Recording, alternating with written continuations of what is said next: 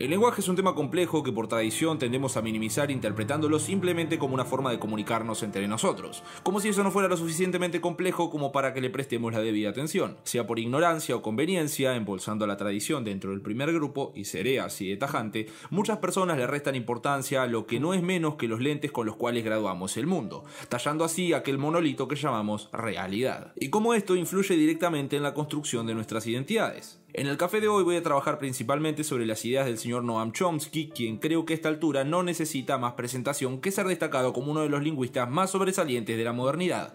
Sin más dilación, empecemos.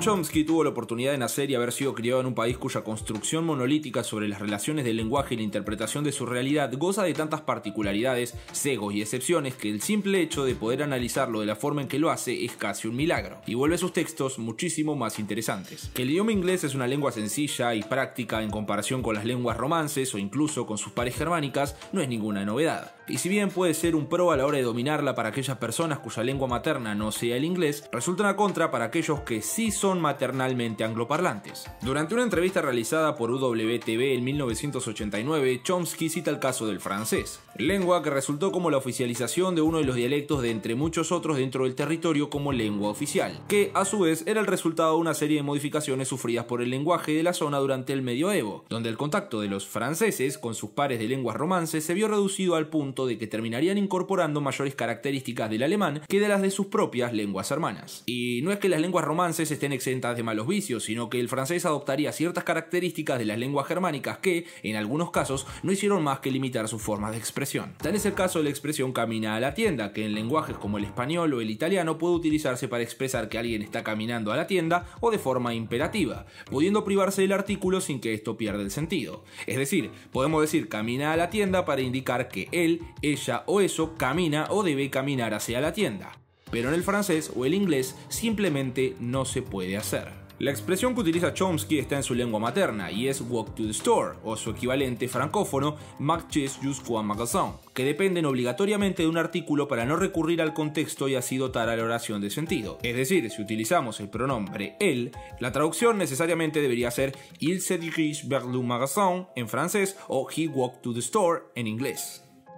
Aunque parezca una pequeñez, es una limitación lingüística y a medida que más nos interiorizamos en el lenguaje, notaremos que trasciende mucho más allá de lo que nosotros creemos. Tenemos que entender cómo esto opera en el imaginario del interlocutor y antes de pasar a los ejemplos más contundentes, es necesario resaltar otra de las ideas de Chomsky. Si entendemos que el lenguaje es una forma de interpretar la realidad, el hablar una lengua u otra inevitablemente afectará en nuestra forma de ver el mundo. Y por esa misma razón, la imposición de una lengua es una forma de dominación, porque entonces el lenguaje estaría influyendo directamente en cómo construimos nuestra realidad.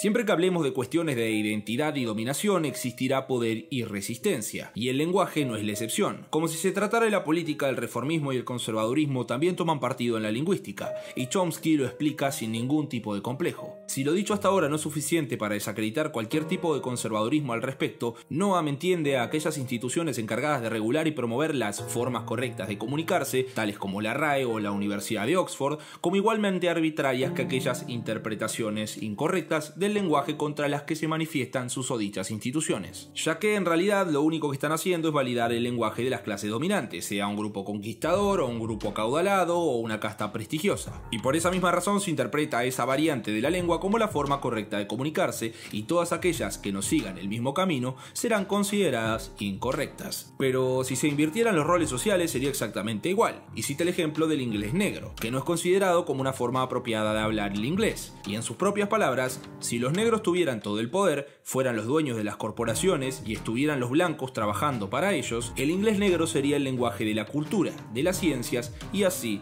y así. Y las formas en las que nosotros nos comunicamos, haciendo referencia a los blancos, sería considerado un dialecto degenerado del que se tiene que sacar a las personas para que puedan pensar. Este ejemplo puede sonar un poco impactante, pero si nos trasladamos a un continente como Europa, con un territorio tan reducido y a su vez tan densamente poblado, se entiende a la perfección.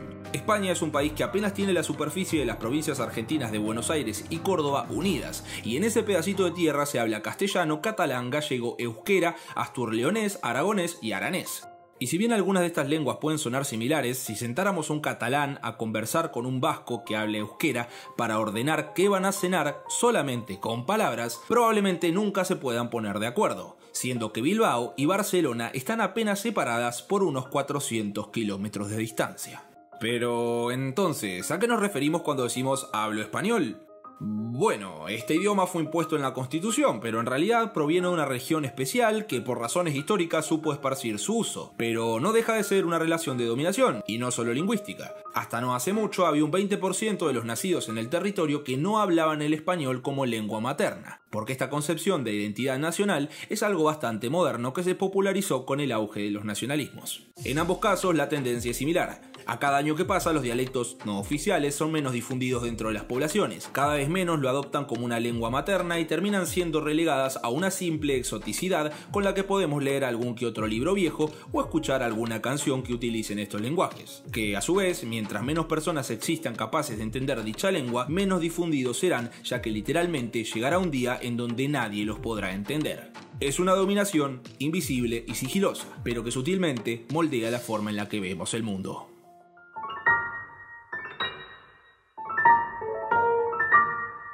El lenguaje indiscutiblemente tiene un impacto profundo en nuestras sociedades. Tiene evoluciones, regresiones, se simplifica y se complejiza, pero la finalidad es siempre la misma, comunicar. Desentramar los complejos sistemas lingüísticos propios de la lengua puede ser un poco arduo, pero nos ayuda a entender cómo a lo largo de la historia la lengua fue modificada y readaptada a conveniencia, sea por parte de quienes ejercen el poder como quienes lo resisten. Hace un tiempo hice un video sobre la importancia de la enseñanza de la materia geografía durante la escolarización tomando como ejemplo el sistema educativo estadounidense y profundizando sobre el mito que dice que sus habitantes tienen escasos conocimientos sobre el tema. Pero pasando por alto un problema gravísimo que nos sirve como ejemplo para este video. En el dialecto anglosajón no existe un gentilicio equivalente a lo que en español llamamos estadounidense, cuya corrección pone a dicho país en un estrato completamente distinto, apropiándose lingüísticamente de la identidad de todo un continente. Tampoco quiero decir que esta invisibilización sea intencional. El problema está en resistir el término por cuestiones de conservadurismo simplemente, en lugar de aceptar el sesgo lingüístico y buscar una alternativa. Y en caso contrario, esto ya sí pasa a ser a propósito. Siempre se habló así, no está bien modificar el idioma, tiene que ser de una forma natural. Leí por ahí alguna vez. Es una palabra nomás, no te enojes, pero vos no. Vos no sos americano, vos sos latino. Y así pasa con el género, los peyorativos, it's pure ideology and so on and so on. Caso tras caso vemos que el conformismo es el camino fácil y la vía al privilegio y el prestigio. La disidencia, sin embargo, trae costos personales, porque los derechos no se conceden, sino que se conquistan.